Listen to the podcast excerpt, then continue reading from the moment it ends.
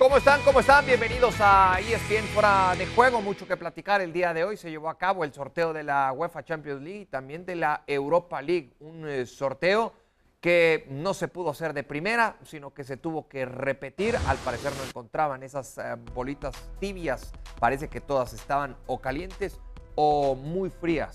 Una vez que se repitió, nos arrojó grandes duelos con un Emilio Butragueño muy, pero muy molesto. En primer lugar, eh, decir que, que ha sido sorprendente, lamentable y muy difícil de entender eh, lo que ha ocurrido hoy, eh, teniendo en cuenta que millones de aficionados estaban pendientes del sorteo, así como todo el mundo del deporte. Dicho eso, afrontamos esta eliminatoria con toda la ilusión, conscientes de lo que significa esta competición para el club, para nuestros aficionados, conscientes también de las dificultades por el rival y la categoría de los jugadores que tienen, pero con la confianza de que el equipo hará dos grandes partidos, dos partidos que seguro van a ser estupendos para, para el fútbol y para los aficionados, y con la esperanza, insisto, de que podamos estar en ese sorteo de cuartos gusto a mis compañeros el día de hoy. Paco Gabriel Danda, ¿cómo estás, Paco? Muy bien, Mau. Eh, difícil explicarlo mejor de lo que lo explica Butragueño, ¿no? Con esa pausa, con esa ecuanimidad, pero a la vez con mucha molestia y, razón no le falta. ¿eh? Sí, tiene razón de estar molesto. Totalmente. ¿Fue el más perjudicado? No sé si el más perjudicado, pero no, no, se estila en un, en un torneo del, del, el, torneo más importante a nivel de clubes en el mundo que suceda esto, que una falla, un, el software eh, error humano, eh, mala intención. dice, es muy difícil de entender y coincido plenamente con él. Pero se presta para algunas suspicacias. Andrés Agulla, ¿cómo estás? Te saludo con mucho gusto. ¿Qué tal? ¿Cómo les va? Buenas noches, un abrazo para todos. A ver, por un lado ha sido tan claro y evidente el error que el primer pensamiento es no debería haber suspicacia porque nadie se puede equivocar tan claramente a la vista de todo el mundo. Después uno piensa, cuando el Real Madrid dice está bien, hagan el sorteo de nuevo, pero dejen nuestro enfrentamiento con el Benfica sin modificar. Cuando salió elegido el Real Madrid contra Benfica como primera elección, no había ningún problema en el procedimiento, entonces hagan todo lo demás, esa parte ha sido correcta. Y ahí donde le dicen no, hay que hacer todo el sorteo de nuevo. Y eso eh, sumado a la Superliga, al enfrentamiento con la UEFA, puede generar algún tipo de suspicacia. Dicho esto también, uno de los protegidos de la UEFA en este momento es el Paris Saint-Germain. Y el Paris Saint-Germain no debe estar muy contento con el sorteo que le tocó. Sí, ¿quién estará más incómodo o más inquieto, Manu? ¿El Real Madrid por enfrentar al Paris Saint-Germain o el PSG por enfrentar al conjunto merengue? ¿Cómo estás, Manu? Te mando un fuerte abrazo. Un abrazo para todos, ¿qué tal? ¿Cómo estáis? Eh, bueno, en el primer sorteo al Paris Saint-Germain le había tocado el Manchester United, ese partido de enfrentamiento que a la UEFA le encanta, que es el que siempre ha buscado una final y nunca lo ha encontrado, y el año pasado por fin lo pudo hacer con Messi y con Cristiano Ronaldo, ya lo hizo con, eh, cuando Cristiano militaba en el Real Madrid y Messi en el Fútbol Club Barcelona. Eh, no se puede decir quién está más contento y decirlo ahora mismo es hacer ciencia ficción porque no sabemos cómo van a llegar estos dos equipos al mes de febrero. Estamos hablando mucho de cómo está el Real Madrid, de lo bien que está el Real Madrid, pero paralelamente no nos cansamos de decir que no hay rotaciones y que una plantilla, sobre todo un centro del campo tan envejecido, al final va a acabar pagando esto. ¿Cuándo lo va a pagar? En enero tiene la Copa, tiene la Liga, tiene la Supercopa y ya inmediatamente después llega la Champions. Y en el Paris Saint-Germain estamos hablando de que Messi le cuesta mucho adaptarse que Sergio Ramos parece que poco a poco va a ir recuperándose, aunque lleve otra vez tres partidos sin jugar, que Neymar va a salir de la lesión en enero y va a salir descansadito, y que Mbappé está jugando pues eh, de maravilla. Con lo cual, si lo vemos desde el punto de vista de hoy, si damos hoy el corte, obviamente el Real Madrid es el favorito, pero si vemos cómo puede evolucionar eh, la situación en los dos equipos, creo que es difícil saber a quién le ha sentado peor. Y por cierto, eh, creo que es un desprecio muy grande el que hace el Real Madrid al Benfica y por eso Butragueño no lo nombra, eh, diciendo lo que dice, porque el Real Madrid se veía con el Benfica ya con los 8 millones de euros, que tampoco lo dicen, entrando en cuartos de final. Con lo cual, aquí cada uno eh, vende la historia como quiere. Sí, y la mala, la mala noticia para el Real Madrid es que esto se va a jugar hasta el 15 de febrero. La buena noticia para el Paris Saint Germain, por lo que ya mencionaba Manuel, poder recuperar a algunos de sus futbolistas lesionados, sobre todo el caso de Neymar, es que tendrá el tiempo suficiente para hacerlo. Desde tu punto de vista, Paco, ¿quién pinta como favorito? Bueno, en, este momento yo te diría el Real Madrid. En este momento, falta mucho tiempo. Y, no me atrevería a poner al Real Madrid, aunque es, es muy difícil poner un equipo por encima del Real Madrid como favorito. Lo que pasa es que es el Paris Saint Germain. Y si llega, eh, no sé si con ritmo, porque posiblemente la Liga Francesa, lo platicábamos, eh, Mauricio, se acabe muy pronto, pero con, con hambre de triunfo, con el equipo que tiene, eh, eh, hombre por hombre, es mejor el Paris Saint Germain. No tengo ninguna duda al respecto. dos equipos que quizá para cuando llegue esta instancia de Liga de Campeones tengan definida su liga, ¿no? El caso del París en Francia y el caso del Real Madrid en, España. Y eso quizá les pueda ayudar, ¿no, Andrés? Para, para olvidarse eh, un poquito de lo que es el compromiso de la liga y enfocarse al 100 en lo que serán los compromisos de Liga de Campeones. Bueno, siempre debatimos ese compromiso entre aquel equipo que llega con menos carga pero también con menos ritmo competitivo y cuál es la situación ideal para llegar a la hora de la verdad. Porque por un lado es verdad lo que dicen, que el Paris Saint Germain puede llegar con, con la liga prácticamente definida y que el Real Madrid tiene una ventaja, ha sacado un colchón que le puede permitir, me parece, el escenario ideal, es decir, no estar confiado, no tener la liga resuelta, saber que le tiene que prestar atención todavía a una liga que sigue adelante, pero al mismo tiempo poder permitirse cierta rotación, cierto descanso, cierta administración en de minutos que ahora no ha tenido. Entonces, en ese aspecto yo creo que el Real Madrid eh, está un poco mejor. Y sí creo, y entendiendo y coincidiendo con lo que decían recién de faltan dos meses para el primer partido y tres para el segundo y mucho puede cambiar. Hay una cosa que es clara, hoy el Real Madrid sabe a lo que juega y si no sufre una gran cantidad de lesiones y más allá de los momentos de los equipos, cuando llegue febrero va a saber a lo que juega porque es un equipo que tiene una base de mucho tiempo, con un buen técnico, se entienden muy bien, saben a lo que juegan y saben qué quieren de los partidos. Pochettino tiene que darle una identidad a un equipo que tiene un compromiso o una dificultad muy grande. ¿Cómo hacer que tres jugadores ataquen y ocho defiendan? Y depender del chispazo de esos tres que son muy, pero muy, pero muy, pero muy buenos, pero que después no contribuyen en nada cuando los otros ocho juegan. Y eso es algo mucho más difícil de resolver, me parece. De hecho, no sé si lo va a poder resolver Pochettino. Creo que es uno de los grandes atractivos que tenemos de aquí hasta que, hasta que partido. Sí, tendrá que evolucionar mucho este equipo del, del Paris Saint Germain, que conforme pasan las jornadas en, la liga, eh, sigue generando muchas, pero muchas dudas. El quedar eliminado en esta fase de octavos de final de la Liga de Campeones, Manu, ¿para quién significaría un mayor fracaso? ¿Para el Real Madrid o para el Paris Saint Germain?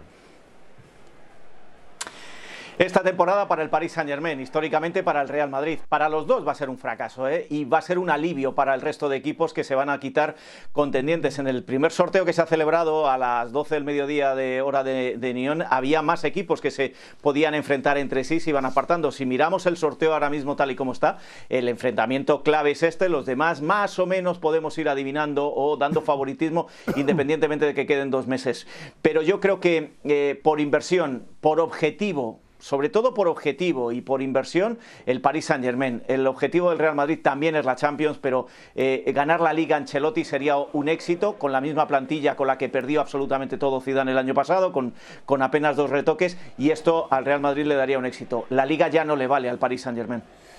Sí, esa es, una, es una realidad, ¿no? Tanto inviertes, tanto gastas, ¿no? En este tipo de jugadores de los que se ha hecho el Paris Saint Germain para, para ganar la Champions, Paco, no, no para ganar la Liga. La Liga ya es poca cosa para un equipo como este. Sí, sí, y aunque también para el Real Madrid, porque sabe que es el, el máximo favorito históricamente y todo lo demás, sí tiene margen de maniobra, tiene un colchón, como bien menciona Manu, el Paris Saint Germain. El Paris Saint Germain contrató a Messi, ha contratado a todos para ganar la Champions, no la Liga. Y eso que no la ganó el torneo anterior, pero es lo de menos, eso le queda chico, me parece que es ir por todo. Sí, y que seguramente será la última Champions con esta camiseta de Kylian Mbappé.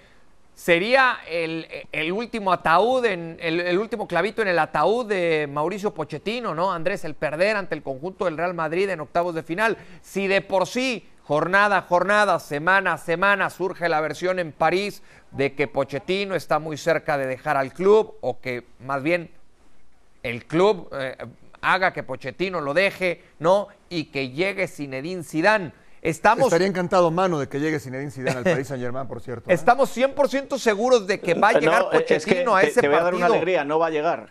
A ese partido. ¿Estamos 100% seguros de que Pochettino va a llegar a ese compromiso de Champions?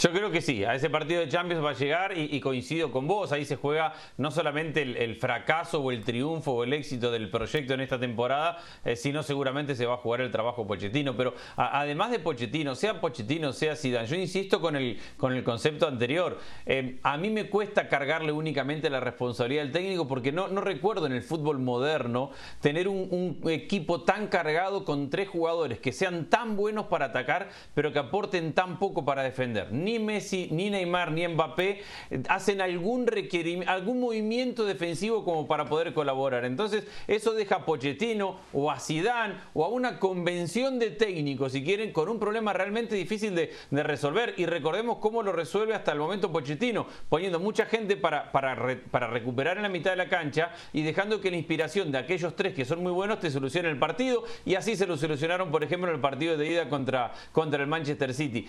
A veces al Paris Saint-Germain le viene bien no tener a alguno de los tres, porque cuando no tiene a uno de los tres por distintos motivos, el equipo me parece que se compensa un poco mejor y se parece más a un equipo completo y no a dos medios equipos que juegan en lugares distintos de la cancha. Y de los que mejor. Y yo añado a este debate o abro este melón con, otros aspectos. El, primero es que eh, no deberíamos hacer tanto caso a, todo, a toda la maraña de rumores, porque noticias confirmadas cuando yo, tengo la suerte de acercarme al entorno de Pochettino y el entorno de Pochettino em, no, no cuenta eso que está contando ahora mismo la prensa. Y ha pasado ya más veces este año que, que si quita Messi porque está lesionado, eh, que si quita Messi y eso le va a costar el puesto y resulta que Messi estaba lesionado. Aquellos que lo contaron en París, esos que dicen estar cerca del jeque, nunca lo desmintieron. Y esto está pasando todos los días. Es el equipo más mirado, más mirado, más mirado. Dos, el Paris Saint Germain está dispuesto a cometer el mismo error del año pasado cuando se carga Tuchel y Tuchel gana la Champions con el Chelsea.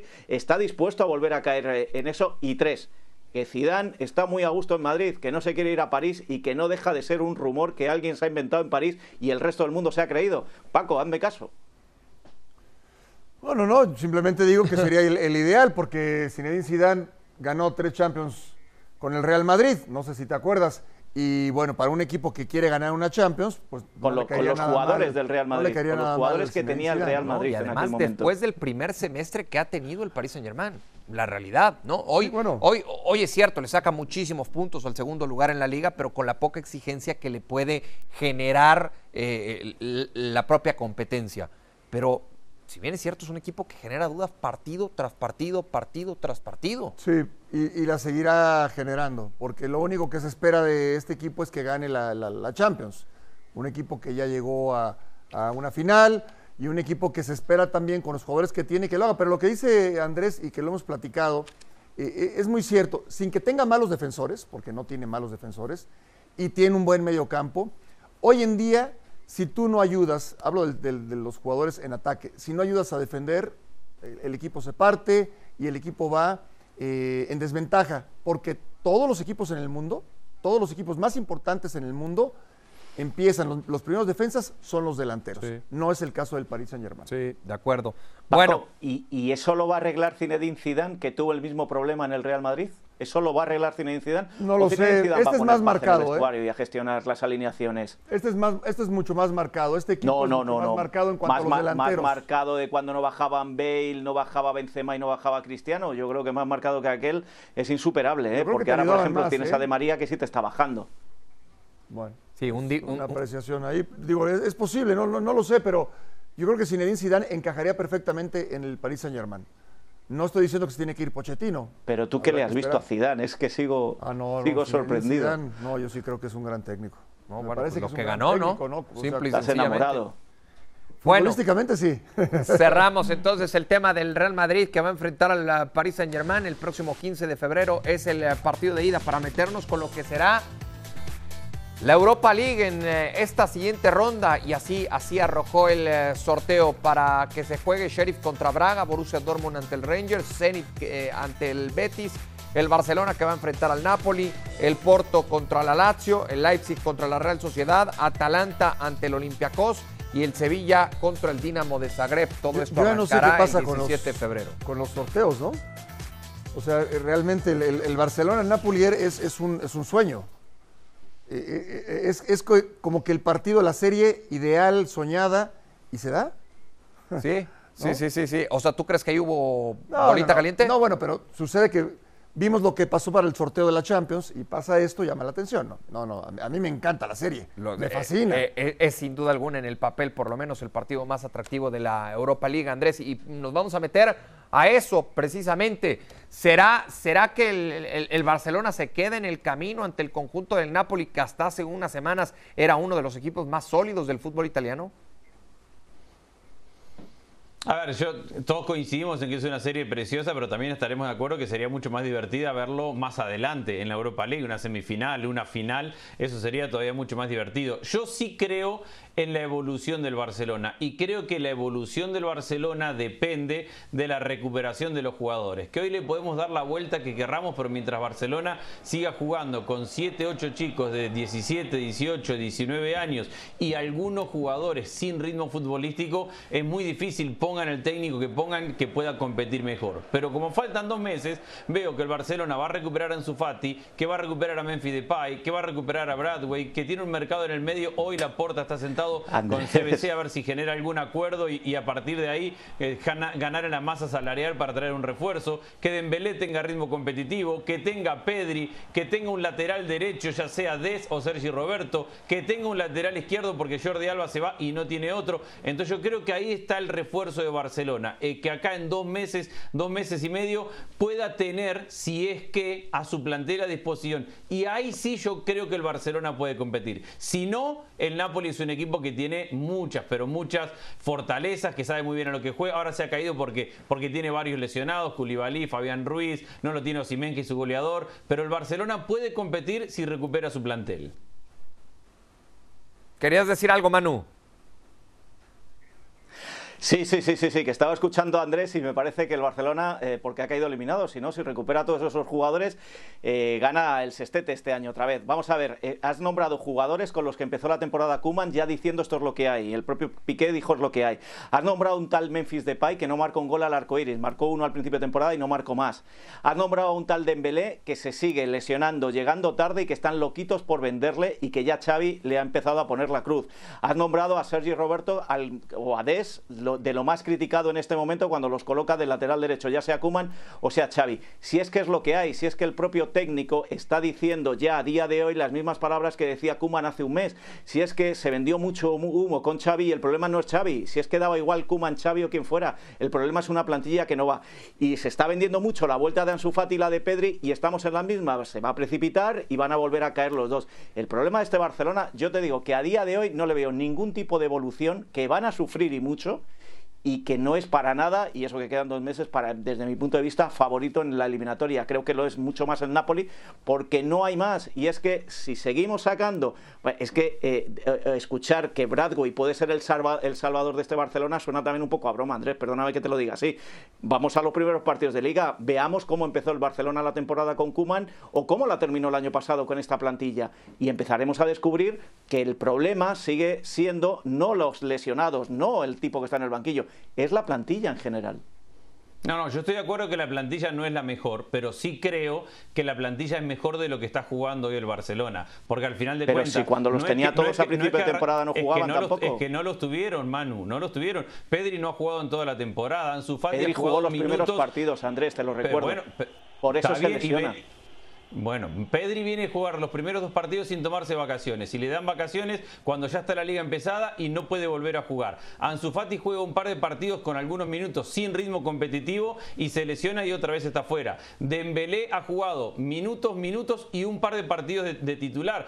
A mí me parece que un Dembélé con ritmo competitivo y si no se lesiona puede aportarle más. Bradway eh, no es la salvación del Barcelona, pero Barcelona no tiene un 9. Entonces Bradway que arrancó bien la temporada, te acordarás, no digo que va a ser la próxima estrella del fútbol mundial. Es un 9 que el Barcelona no tiene. No lo tuvo Memphis Depay y no tuvo 9. Ni digo que Sergi Roberto ni, ni Des sean Cafú, Pero- pero también va a tener a Dani Alves y hoy Xavi tiene que armar un planteamiento táctico porque no tiene laterales. No tiene lateral derecho Claro. y no tiene lateral por izquierda hoy. Entonces sí está mal armada la plantilla, Ahora. pero yo pienso que con todos en condición física el equipo del Barcelona puede competir mucho mejor de de lo que lo ha hecho este año, porque nunca Hombre, este año eh, no, han estado no. todos en condición física. De eso no cabe la menor duda, Andrés.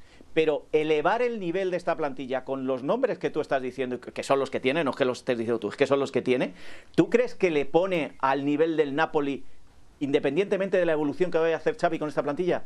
Claro que tienen que mejorar, pues es un desastre lo que están haciendo ahora mismo, pero esto le da para meterse en Champions en la liga, esto le da para eliminar al Napoli, eso es lo que te quiero decir. Claro que van a mejorar, claro, pero si es que más fondo no pueden tocar, es que no pueden tocar más a ver, fondo. a ver, Paco. Pero lo poquito que se van a levantar es suficiente como para seguir creciendo y ganando partidos y eliminar al Napoli.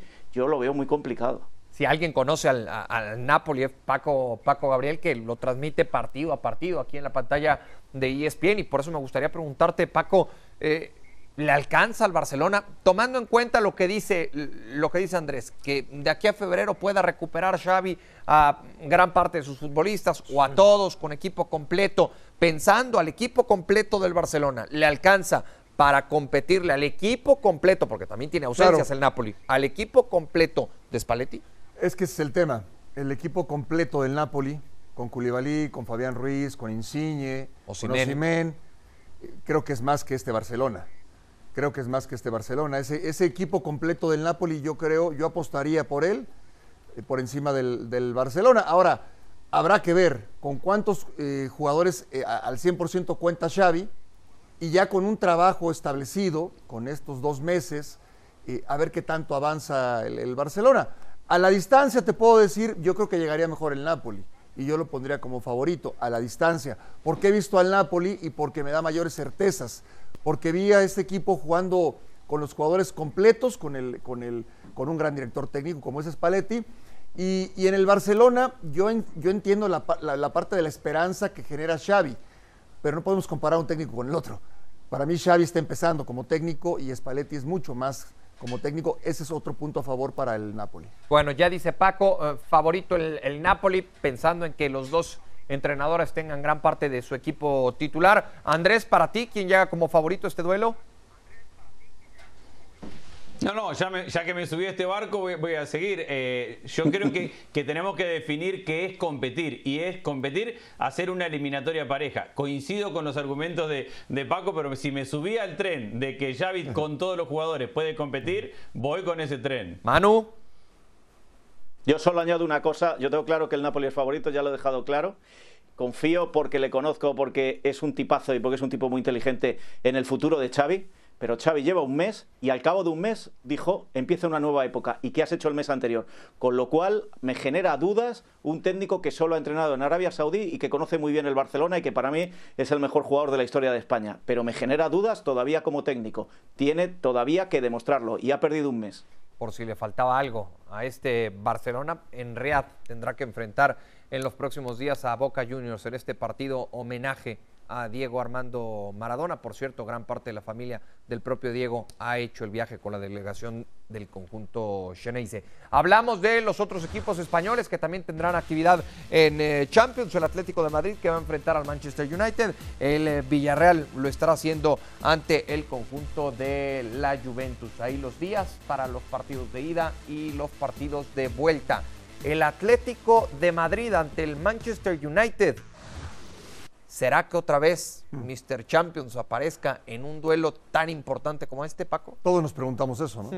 Todos nos preguntamos eso. Eh, han pasado algunos eh, años. eh, no es el mismo Cristiano, pero Cristiano sigue sorprendiendo a todo el No mundo. es el mismo entorno. No es el mismo entorno. En aquella ocasión dábamos por descartado que pudiera remontar. Eh, se hizo burlas de, de lo que podía conseguir la Juventus y, y el partido de Cristiano fue maravilloso en aquella ocasión. Eh, dudar de Cristiano es eh, un pecado, ¿no? No, no, no, no, te puedes atrever a hacerlo. Lo veo difícil, porque además creo que el Atlético de Madrid es más equipo que el Manchester United. Como equipo, como equipo creo que es más el, Atlético de Madrid. Ahora cierran en Old Trafford y, habrá que ver, habrá que ver, falta tiempo. Eh, para mí es interesantísimo ver nuevamente a Cristiano Ronaldo enfrentar al equipo del Cholo Simeone. Sí, cómo no. Un, equipo del Cholo Simeone que curiosamente, bueno, pues esta temporada le ha costado trabajo defender. Y, por eso no sé qué tan, qué tan débil o qué tan fortalecido puede llegar a esa instancia de, de Champions, ¿no? Tomando en cuenta lo que falta eh, de tiempo para este compromiso, Andrés. Pero a mí, por lo menos, me da la sensación que de repente como que empezamos a ver ciertos esbozos, ciertas señales de que está por culminar la era del Cholo Simeón al frente del Atlético de Madrid. ¿Coincides?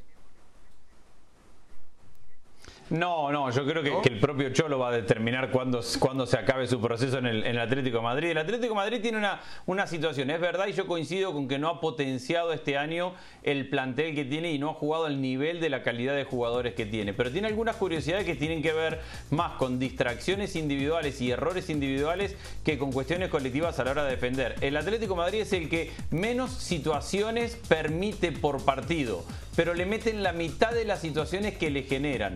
Es decir, una estadística muy rara, porque le patean muy poco al arco, pero la mitad de las veces que le patean le terminan marcando gol. Y eso tiene que ver con errores en la marcación de pelota parada, con errores individuales que han hecho que el Atlético Madrid le pateen varios penales o más penales que a otros equipos, con errores en la salida que dejan al equipo mal parado, pero no es que le generen tanto, solo que cuando se le, generan situaciones le meten gol. Yo veo al, Atlético Madrid con mucha capacidad, a los dos, ¿eh? creo que los dos son equipos que están jugando por debajo del nivel del plantel que tienen, que los dos tienen jugadores para estar mejor, pero en un ida y vuelta, en un partido de 180 minutos, yo confío en, el Atlético de Madrid y que el equipo de Simeone tiene ese gen competitivo que lo tendrá Cristiano en el otro lado, pero creo que el Atlético lo tiene mucho más probado que todo este grupo de jugadores del Manchester United. ¿Será uno de los duelos más parejos, más equilibrados eh, de los octavos de final de Champions, eh, Manu? Sí, sin duda. Eh, Andrés lo ha definido y lo ha descrito perfectamente. Para mí son dos equipos muy, muy parejos, tanto en un momento de dudas como el que tienen los dos equipos en estos momentos, como si estuvieran al 100% las plantillas. Veremos también la eliminatoria. Hay hechos curiosos, no solo la vuelta de Cristiano Ronaldo, la vuelta de De Gea para enfrentarse a, su ex equipo, un Atlético de Madrid que compite muy bien con los equipos ingleses. El año pasado, eh, por sorpresa, eliminó, o hace dos temporadas, eliminó al. No, el año pasado fue, eliminó al Liverpool.